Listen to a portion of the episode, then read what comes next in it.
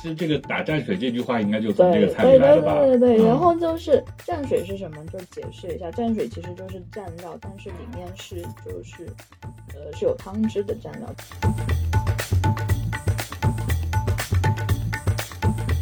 大刀辣就是红河烧烤摊上的一个让烧烤变得好吃的一个美味的东西。对，它是一个秘密武器。对对对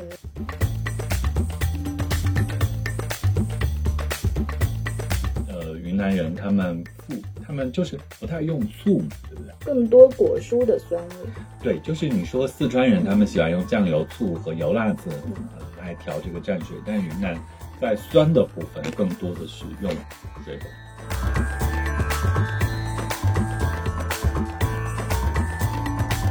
从菜街到厨房，我是知了，我是张小点，这是我们第十二期节目啦。我们又在一个北方下雪、昆明还没有受到冷空气干扰的周末下午，跟大家一起录音。但是呢，我们不要得意的太早，因为明天冷空气就来了。对，好像来的很快。对，今天早上已经明显感到冷，今天晚上会更冷。就是今天那个天看起来有一点没那么蓝。对对对对对。啊、好像是已经有那个冷空气即将要抵达的感觉。对，所以我们就最后再得意一个下午。对，在下一个下午太阳，然后等冷空气过去，新一轮的暖空气再来。对，那我们这一期，我觉得这个部分得你的，你来，你来。所以现在就是我的厚脸皮蹭热点时间就来了。就是大家都知道，昆明的朋友们，大家都知道，十月二十八号宜家在昆明盛大开业，终终于开在了昆明。然后朋友圈就有很多哦，不是朋友圈，朋友圈的朋友还是比较朴实的，是小红书的朋友，有教你去宜家怎么样躺在购物手推车里面假装在斯德哥尔摩。真的吗？真的，我有看到，我有看到。我我最近在刷小红书看到的是那个。呃在上海，他们在那个对前面对对，假，装在芝加哥还是上海小加州。呃太疯了，太疯了。啊，对，这但是我过去这个礼拜，我跟朋友去了一下昆明宜家。嗯，呃，昆明的宜家还稍微有一点特别，它不是其他城市开那个宜家，它其实是个汇聚，嗯，然后是是宜家后来的一个商业体。它用新的一个架构来做。对，就是宜家是这个购物中心的一部分。嗯啊，但是这个、哦这个购物中心目前只有宜家开业，然后哦其他的一些匹配的业态还没有开。然后昆明这宜家感觉很小，它没有那个仓库区的感觉。哦，啊，没有看到仓库啊，就很快就逛完了。但还好我们是非周末的工作日晚上去，然后呃也没有排队，顺利的吃了饭，买了东西就走了，很快就逛完。对，所以我刚刚就想问，就是你在宜家的这个昆明宜家的餐饮区有没有什么就比较惊喜的发现？就我也发了一个小红书，呃，就是我我们就是买了肉瑞典肉丸之后，在那个调料区，朋友就蒯了一勺那个丹山蘸水，我以为是他直接跟我们蒯在那个盘子里的，后来我问朋友才知道，哦，是要自己去那个调料区蒯，哦是有丹山蘸水。所以他也是很大方的把调料台放出来了，然后你想放什么放什么。对，所以就不是昆明老板。不是昆明老板，呃，瑞典老板。但丹山蘸水这个就还就本土化的这个细微细节就还做的蛮好的。呃就是后来也有人在我的那个留言底下说说成都那边的宜家台嗯可能也有不同的调料，对海椒面啊，就他们本土的。嗯。对对对。然后我们就觉得那个瑞典肉丸除了蘸那个它本身给那些哦甜的咸的酱之外，蘸丹山蘸水更好吃。对，丹山蘸水真的蘸一切都好吃，而且就是因为云南的这些本土企业，说实话，它在外面的市场做的不太好。但之前我在泰国的时候，在泰国的一个超市里面发现了丹山蘸水，当然价钱很贵，价钱可能是昆明的三倍到五倍的价钱，我记不太清。嗯。但后面就我再去泰国的话，我都会再买丹山蘸水，就在火车上遇到那些能聊两句的泰国人，就把丹山蘸水送给他们。哎，所以搁在这个点，我觉得说呃云南的这个蘸水文化嗯。有一点出圈，它其实不仅仅是在云南地区备受欢迎，就是呃丹山蘸水，你说这种调料，呃四川人也能做，嗯。理论上重庆人也能做，可是其实现在红起来的还是云南人做的这个丹山蘸水。嗯，所以云南蘸水的文化其实它更久远，还是说它更复杂？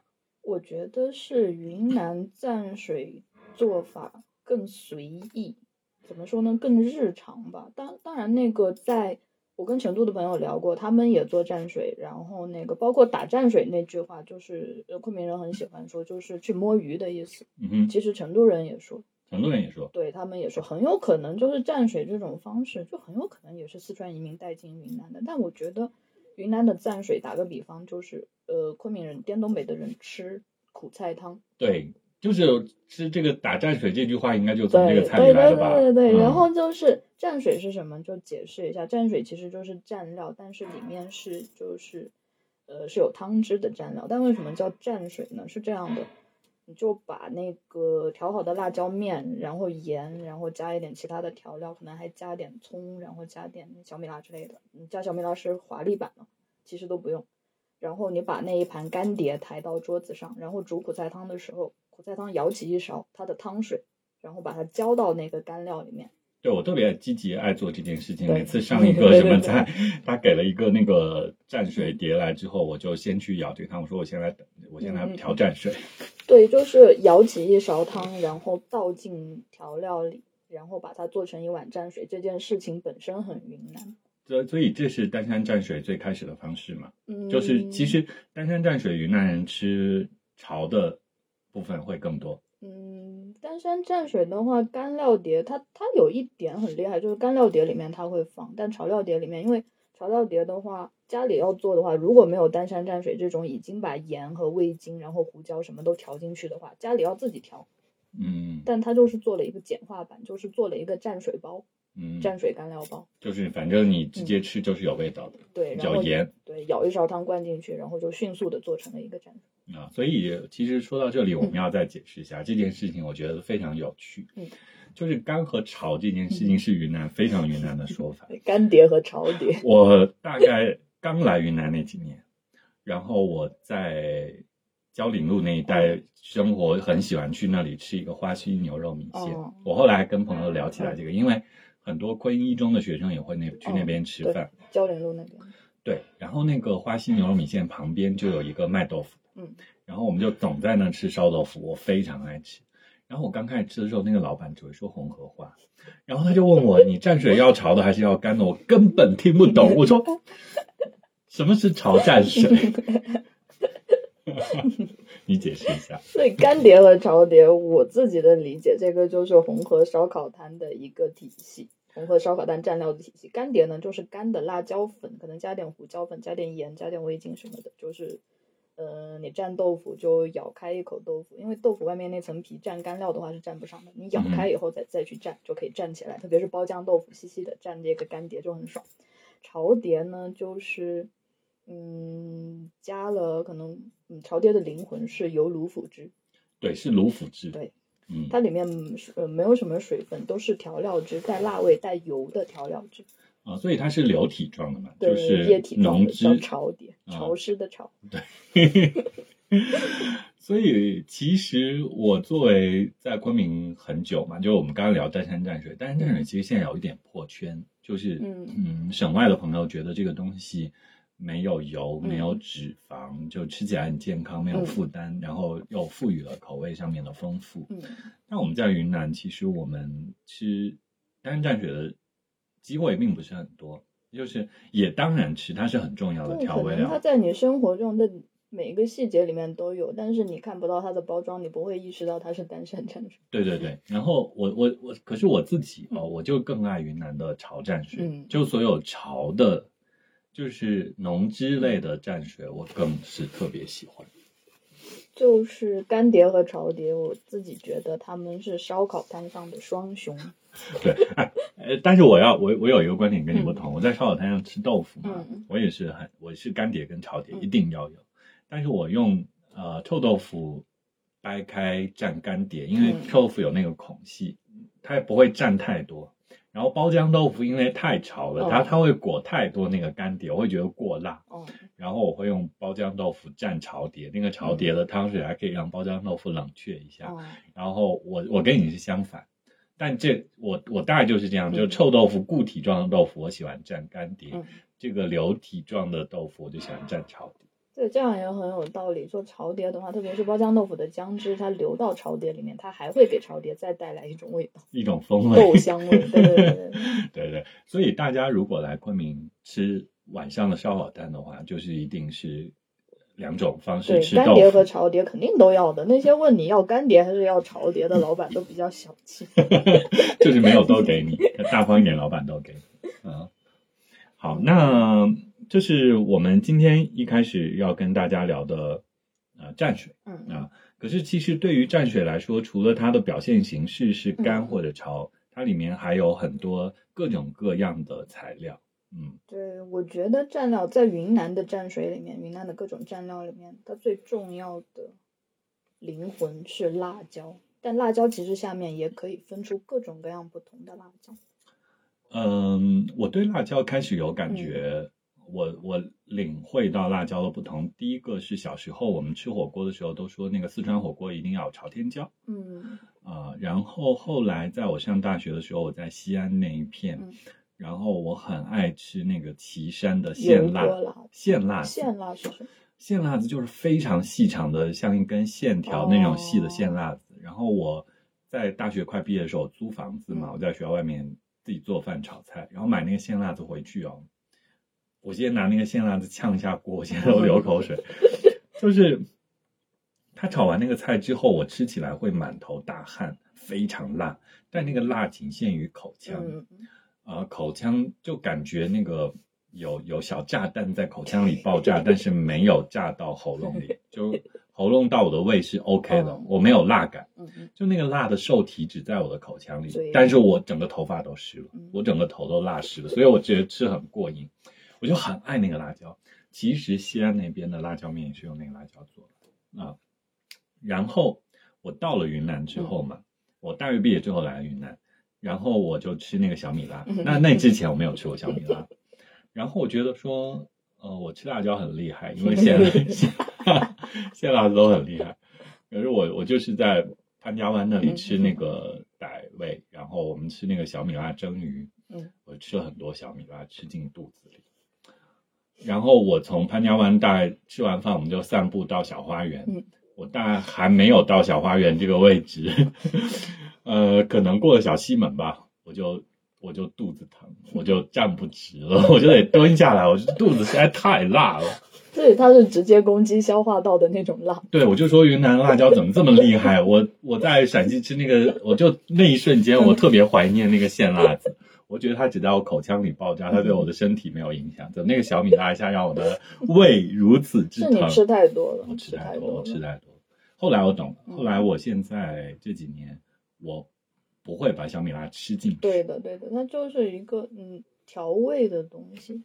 嗯。然后我刚刚就想到一个话题，就是呃那些不良商贩，他为了让辣椒增加辣的口感，他会在里面放碱。对。然后就是碱那种烧嘴又烧消化道的感觉就很难受，但小米辣它不会这样，只要你不要把它吃到肚子里的话。对，现在就是我在云南吃凉拌菜或者各种它放小米辣很多的菜，我都会把小米辣挑开再吃。对对对，就是嗯，小米辣这种东西的话，你就吃它的一个味道就好，没有吃必要去吃它的形态本身。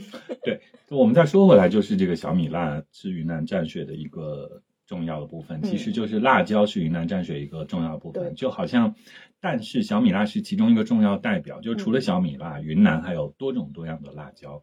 就云南的这种多种多样的辣椒，就好像我们 呃最近说那个云南开生物多样性大会，又在吃生物多样性。对，它就有非常多的多样性的种类，好像不像说。四川人就吃二荆条，他们就爱吃那种，然后陕西人可能就爱吃鲜辣子那种。所以四川那个辣椒是叫什么名字？我以为都叫海椒，就是那种红的尖尖的辣椒，用来炝锅的那种。呃，红红的尖尖那个就叫辣椒，那个像朝天椒吧？还有灯笼椒，它是干的，煮到火锅里面。然后另外它是吃鲜的或者泡菜的时候是那个二荆条。哦，二荆条是泡椒是吗？也不是泡椒，二荆条它它吃绿色的那个新鲜的辣椒嘛，就我觉得他们相对，呃，取那个辣味的辣椒，在其他地方他们只是认准这一类，然后当然还有很多其他形态辣椒，但是他们不取那个辣，就是配一个菜，就是没那么辣。就我们去菜场买辣椒的时候，就说没那么辣的菜椒。菜椒，嗯，对，它不是吃辣味儿那个辣椒，但是在昆明，我觉得取辣味儿的辣椒的种类就非常多。嗯，就菜椒，云南人给菜椒取了一个有点侮辱性的名字，叫水果辣椒。嗯，这那那种就是发黄发就红甜甜的 甜椒嘛，水果辣椒。那那个是甜椒，然后还有那种菜椒嗯。的类型。但是我要说，就是云南的辣椒多样性，比如说后来我理解到，就小米辣现在全国通行，对。到处因为它很好运输，有很多那种很耐储运的嗯。小米辣，它可以卖全国各地。然后云南的小米辣都还有绿色的，红色的、黄色的，对它，它呃，比如说跟红色一样的样子的有深绿色，嗯还有一点偏黄的，它更是。抛一点，然后还有那种小雀辣，对对对对，小雀辣是红红的一点，但是很辣很辣的那个，呃，也有绿色的，哦，就比较短的那种，对对就像颗小豆子那样。就是像雀舌嘛，嗯就麻雀的舌头，哦所以叫小雀怪辣。对，就是在市场上都可以买到，特别是在夏天的时候，夏天的时候去转心，我最爱买的东西可能就是各种各样小米辣，买回来泡泡酱油，就呃滋味显得很丰富。这里我要讲一个笑话，就我弟弟小时候，就虽然就都云南人嘛，但小孩子可能味觉比较敏感，不太能吃辣。然后他妈妈就吓唬他，你不你不敢吃辣子，以后你长大给你找个四川媳妇，天天做辣的菜给你吃。然后你知道我弟弟干了一件什么事情吗？怎样？他把零花钱攒起来，然后去小卖部里买那种酱油泡的泡椒，泡椒小米辣，嗯当时很流行。然后躲在房间里吃，练自己的辣吃辣的上辣度。就叫拒绝四川老婆嘛？不，就是就算有四川老婆，我也可以。对，就厉害厉害厉害厉害，而且云而且南小孩的志气。而且可能长大了觉得四川老婆真的还挺好的。OK，呃，我们再说回来，就是云南的辣椒，就是云南辣椒的多样性赋予了云南蘸水的丰富滋味。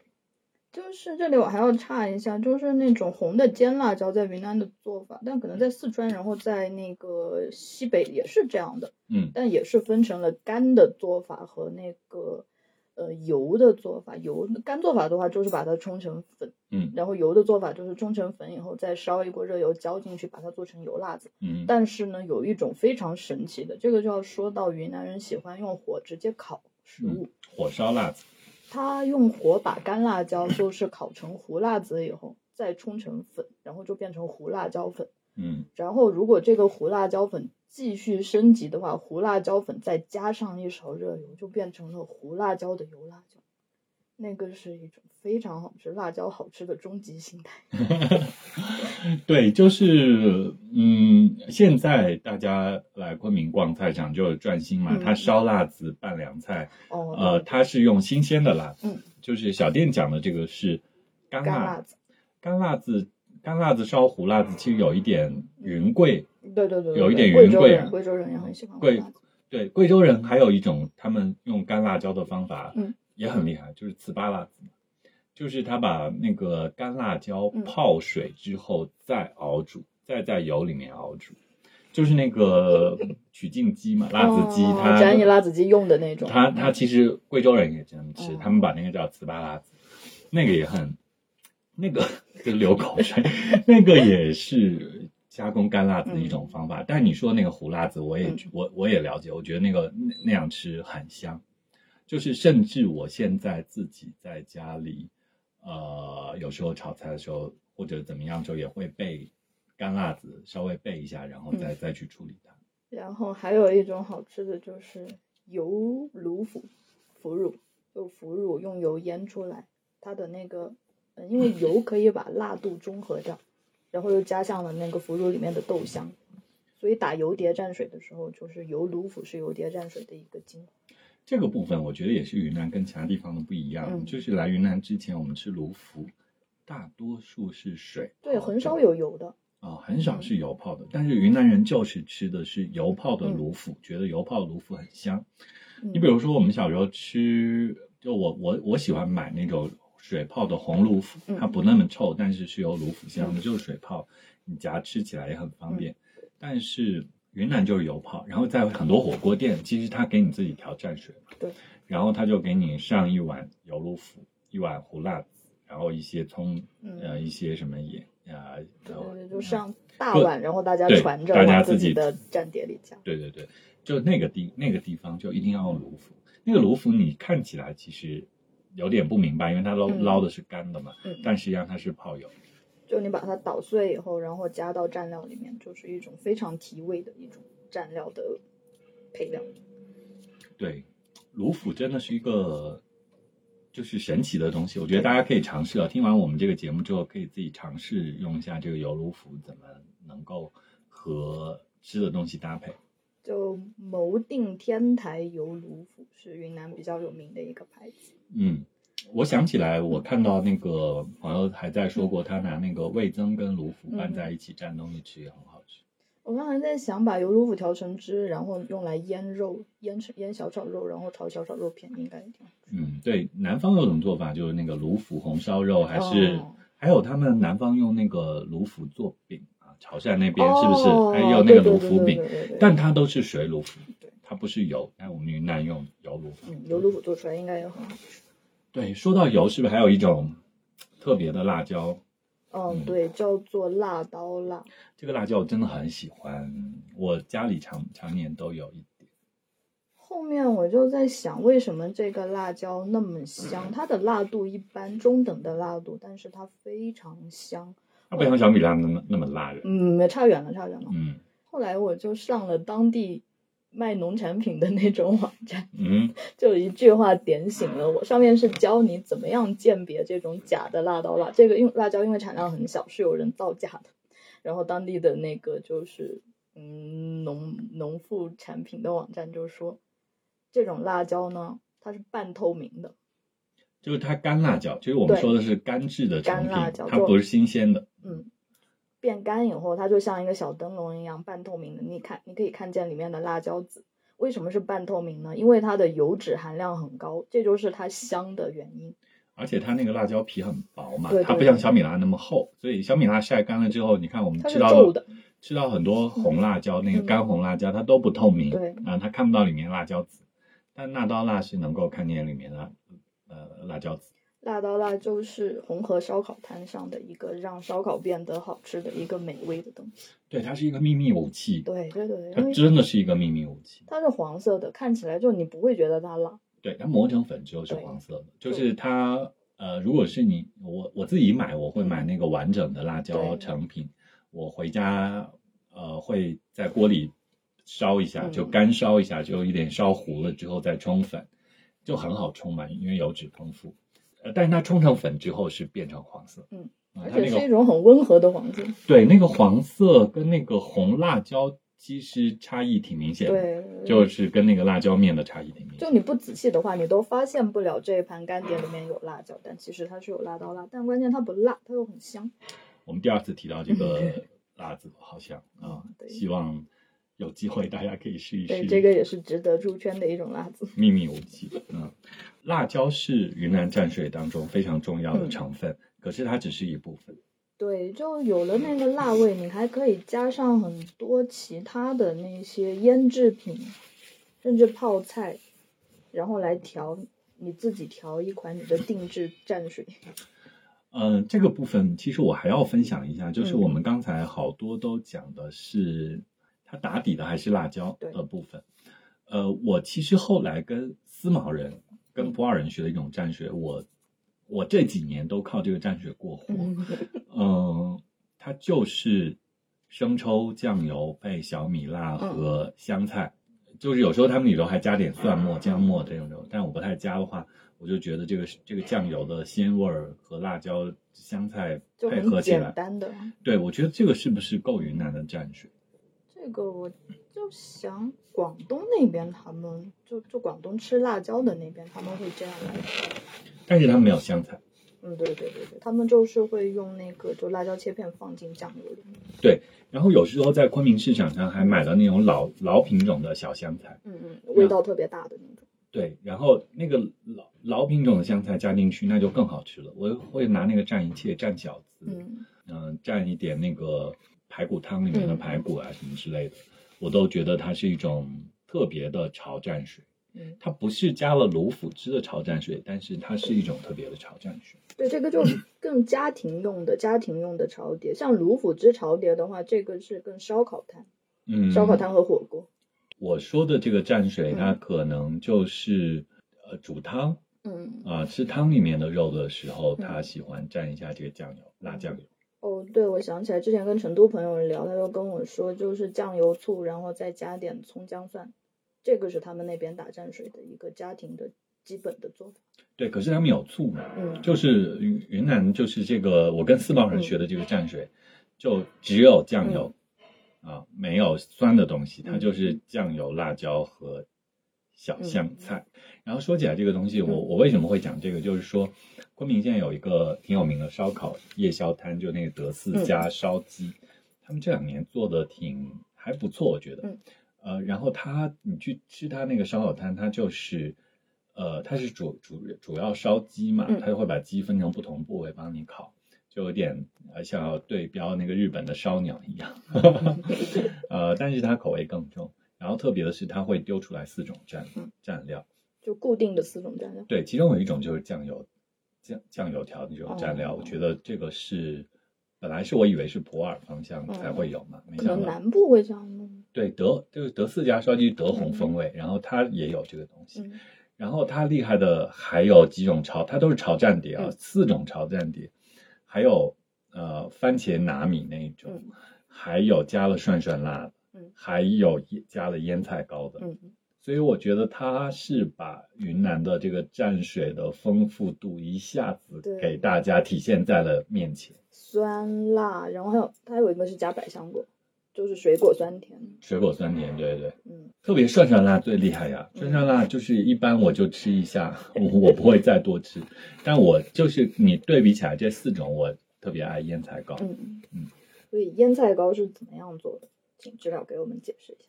我我因为我我很爱吃腌菜，嗯我你你平常会在什么样的情况下想要吃腌菜糕？就我冰箱里有腌菜膏，就煮青菜的时候会拿出来下青菜吃。下青菜吃哦，我是喜欢吃酿的肉，哦，就是腌菜糕和肉很解腻。就是烤五花肉那个摊子上，它腌菜糕里面加点嗯，嗯鱼腥草、小米辣跟蒜蘸一下，那太好吃了。我第一次吃腌菜糕是吃那个宝山大烧，它的配料就是腌菜糕，就是那嗯种烧的脆脆的、油油的五花肉蘸腌菜糕，真的绝了。而且腌菜糕这个东西，它不是昆明，不呃够昆明。南部德宏，对德宏，德宏那个地方吃起来，他们好像是把那个萝卜萝卜缨子，就是萝卜叶，嗯。啊拿来晒干之后，他们要煮那个糯米浓汁，就煮很稀很稀烂的糯米稀饭，稠稠的一锅，然后把那个晒干的萝卜叶子，呃和这个糯米浓汁一起放在缸里发酵，嗯。发酵了几天之后变酸了，嗯。然后他把那个糯米浓汁过滤出来，然后再熬煮，把它嗯熬成偏深褐色，然后也偏浓之后，把它储存起来之后就是浓汁，那个就是腌菜膏。所以之前我一直以为腌菜膏是用那种苦菜做的，就是像四川、云南北部做的那种腌菜，用它然后来熬出来的。原来它是用萝卜缨子做的。我第一呃次呃，反正就是那绿叶菜其实理论上都可以嘛，它只是发酵，嗯它是糯米，糯米对对对，糯米是另外一个关键。那嗯萝卜缨子它有一种更辛辣的味道，就比起那些其他的绿叶菜。然后糯米它是糯米里面的淀粉增加了粘稠度，而且对对且对对对。用米用稻嗯就是谷物来帮助它发酵，我觉得这个很天才。嗯，而且就是不是德宏那边流行那个嗯什么过龙汤还是什么，嗯我一下叫不出名字了。它就是那个发酵之后的萝卜缨子，它哦还可以晒干它这个腌菜嘛，酸的一卷，哦，酸趴菜，不是酸趴菜哦，它就是它就是那个干腌菜，嗯然后把干腌菜放在碗里，再放几个小米辣。哦，然后放个葱，然后拿开水一冲就一锅汤。哦。我吃过，我吃过那个腌菜，小时候我家里面会买，我就觉得那个腌菜有一股特殊的一种让人喜欢的臭味。原来是萝卜缨子来的，现在想得通了，因为萝卜缨子就是有那种很特别的味道。对我我很爱吃萝卜缨子腌菜，就是呃以前在北方的时候，呃就是他们在那个韩国泡菜店里面有萝卜缨子的泡菜，我爱吃那个。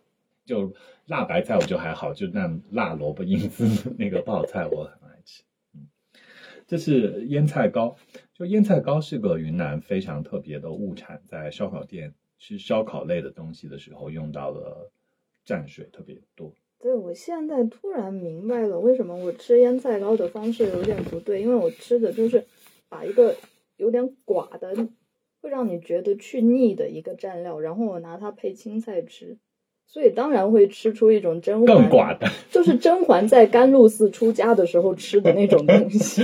天哪，好惨啊！所以腌菜锅真的要配肉食，好，我下次记得我知道。好，就是解腻，对，然后又能够呃赋予那个肉更丰富的滋味。对呃，然后就是还有就是说拿番茄、拿嗯百香果这一类的东西来调蘸水，也是呃云南人他们富他们就是不太用醋嘛，对不对？就用更多果蔬的酸味。对，就是你说四川人他们喜欢用酱油、醋和油辣子来调这个蘸水，但云南在酸的部分更多的是用水果。这也是刚才一开始我说的云南蘸水蘸料里面就更随机、更自然、更野的一种方法。因为醋的话，加工醋是要有一定的生产技术的，但是如果你、嗯发酵，然后要过滤啊，对你起码要能建起一个小作坊来嗯控制它的这个品质。但用水果和嗯蔬菜、野果这样它直接的酸味来的话，就很简单，出门去菜地里摘就行。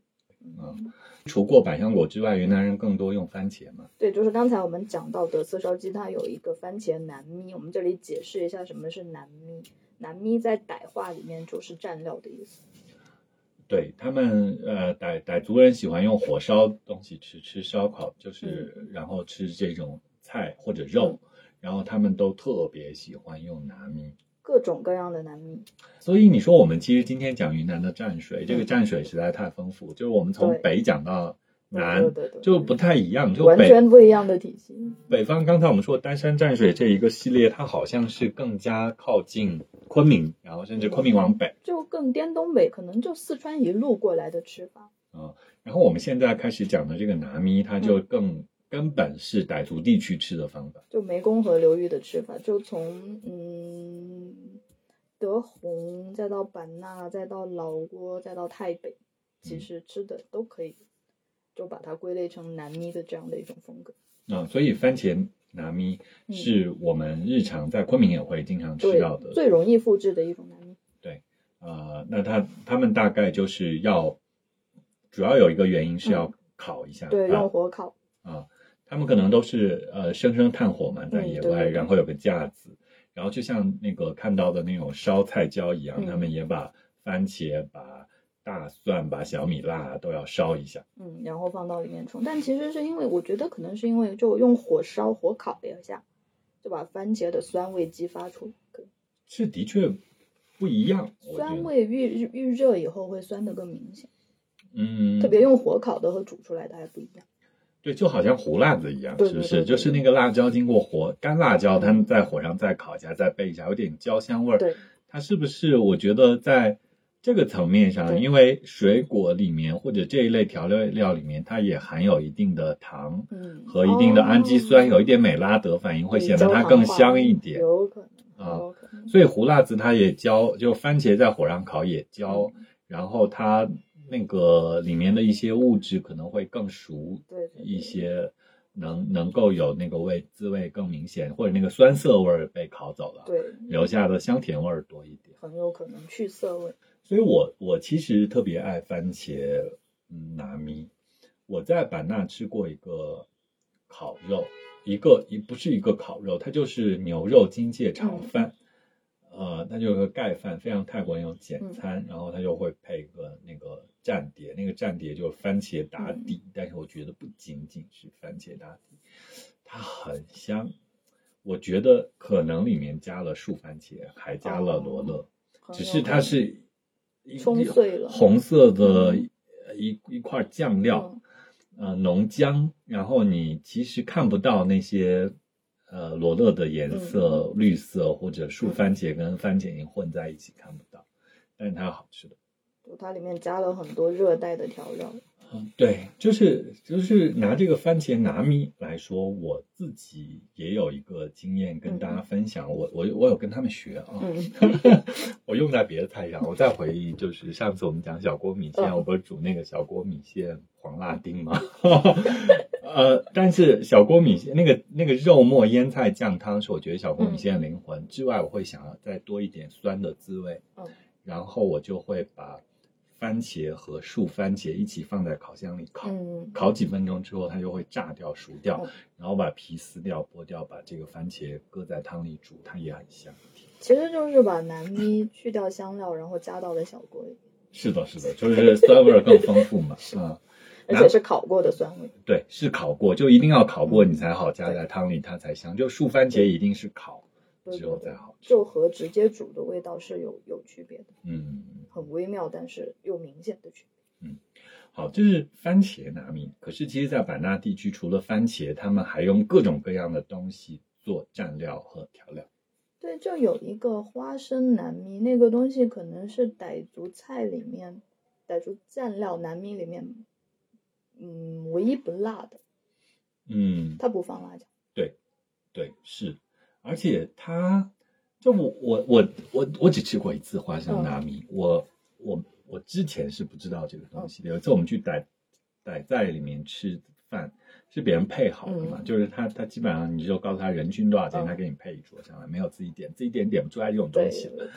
然后他们就那个绿叶菜，可能是蕨菜吧，嗯蕨菜，然后他就呃焯一下水之后让蘸这个，嗯就有点像蘸花生浓酱。对，它是把花生用火烤了以后，然后冲碎，就有点像那个潮汕人做沙茶酱的感觉。就冲碎以后，然后再加水进去，把它就拌成一个不太浓的，就就像浓汤，但是还不到酱的那个浓稠程度。有颗粒感，对对对对对，嗯。然后潮汕其实那个潮汕用的那个酱，它也、嗯，沙茶酱也是沙沙茶酱。也是对对花生打底和小鱼干嘛，对的对的，嗯，对对对，所以这可能也是南部地区用花生的一种方式。就花生从明朝以后传到中国，但它最先应该是先到那个潮汕府闽南那一片，然后又慢慢的被带进了云南。好，那其实除了番茄拿米、花生拿米，呃，傣族人还会用各种各样的东西来再做它的调味料。就撇菜根也是一种有特殊味道的一种菜的根部，然后嗯他们做撇菜根难免也是那个菜根，然后也要用火把它烤，烤软烤香。如果没有火明火可以烤的话，起码要用铁锅炒一遍。然后还有一种小野果，酸酸的小野果叫咖喱螺，应该是傣话里面的，它也是就就给南咪一种特殊的香味，也是用火烤了以后。对，做南咪还有一个重要的器物，就是大家吃那个泰国的冲木瓜，木瓜沙拉，嗯，嗯就是它那个青木瓜沙拉，那个冲就做嗯南咪，南咪就是用那个冲就冲出来的，把所有调料加到里面冲。我有，我家有这个东西。我呃我我今年才买的嘛，我们在景谷去的时候买的。啊，你在景谷买的？嗯，然后那个，但是我妈不太用，我我我自己也没最近没时间用，但是我其实很想好好的冲一点那个 拿咪来对，到了夏天，您肯定会做很多南咪，有了这个冲酒做出来的南咪就是最正宗的南咪。是的，如果再加上火烤，有个烤箱或者有一个煤气灶上的那个，可以把对，东西烤烤干、烤烤糊一点那个架就，加一个铁网就可以。对，加一个铁。网，然后嗯就可以在家里复制一下拿米。嗯，然后南咪里面还有一个很奇葩的东西，叫螃蟹南米。就是螃蟹南米是嗯螃蟹酱跟一些调料配在一起嘛，它是傣族地区特别爱吃的一个调味料。就是，呃，大家都知道泰国他们会有虾酱炒饭，但其实往泰北，泰北也很吃，泰北也吃虾酱，嗯，但是呢，他们也会用螃蟹来做南米，因为泰北，然后老挝，包括西双版纳这一片，他们是很厉害的一个水稻产区，嗯，这个小螃蟹就是水稻田里面的螃蟹，虽然就是这片陆地它不靠海，但它也是可以抓到螃蟹的，就是那种小小的螃蟹，你要吃它的话可能会很费力，但当地人就把它利用起来，就用它那种特殊的腥味和蛋白质、氨基酸的味道，然后把它做成了螃蟹酱。它不是大闸蟹，也不是海蟹，这种蓬就是荠和蓬荠有点像，螃蟹是什么？是呃潮汕那边他们吃一种小螃蟹，然嗯后他们做生腌会用螃蟹来做，就是稻田里面长的小螃蟹，小小的黑黑的，就像一个大一点的蜘蛛的样子。我小时候跟我二舅嗯去过河里面抓螃蟹，嗯他是在河道边，嗯河道边，然后有一淤泥洞，嗯有个洞，然后把手伸进去，不小心还会被螃蟹夹了手。我印象深刻，我跟我二舅去抓这个螃蟹，这个螃蟹就是在我老家，嗯我们不太会，我觉得就跟大闸蟹吃法不一样嘛，嗯大闸蟹剥开里面吃嗯蟹肉，我们那边会把这种小一点的螃蟹拿来油炸，油炸，对，可能吃起来不够那么过瘾，也不够那么很累，吃起来。呃好吃，就是跟大闸蟹吃那个上海人吃这种 精致的料理不太一样，所以他们干脆把它冲成了对，冲成了一种酱。